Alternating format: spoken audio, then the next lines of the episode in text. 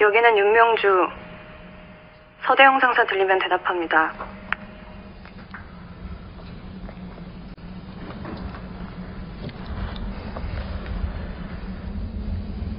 수신 양호. 어?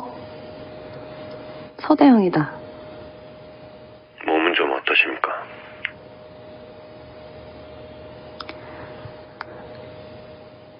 보고 싶습니다. 식사는 했습니까? 보고 싶습니다.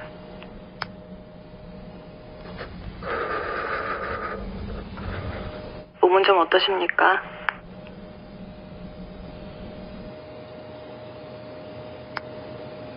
바보. 대답 알려줬구만. 보고 싶습니다.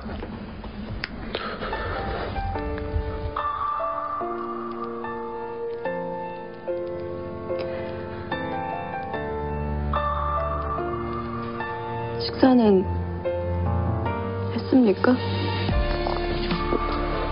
보고 싶습니다.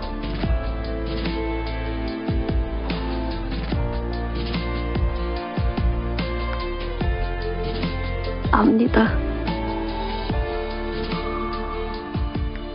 옵니까?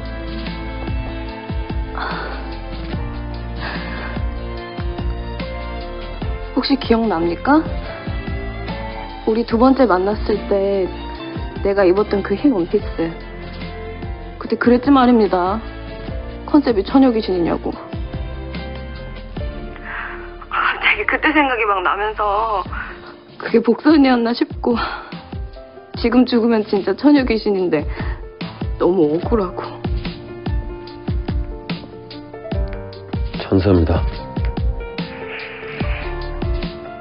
윤명주는 제 인생에 들어온 그 순간부터 천사였습니다. 알아두십시오.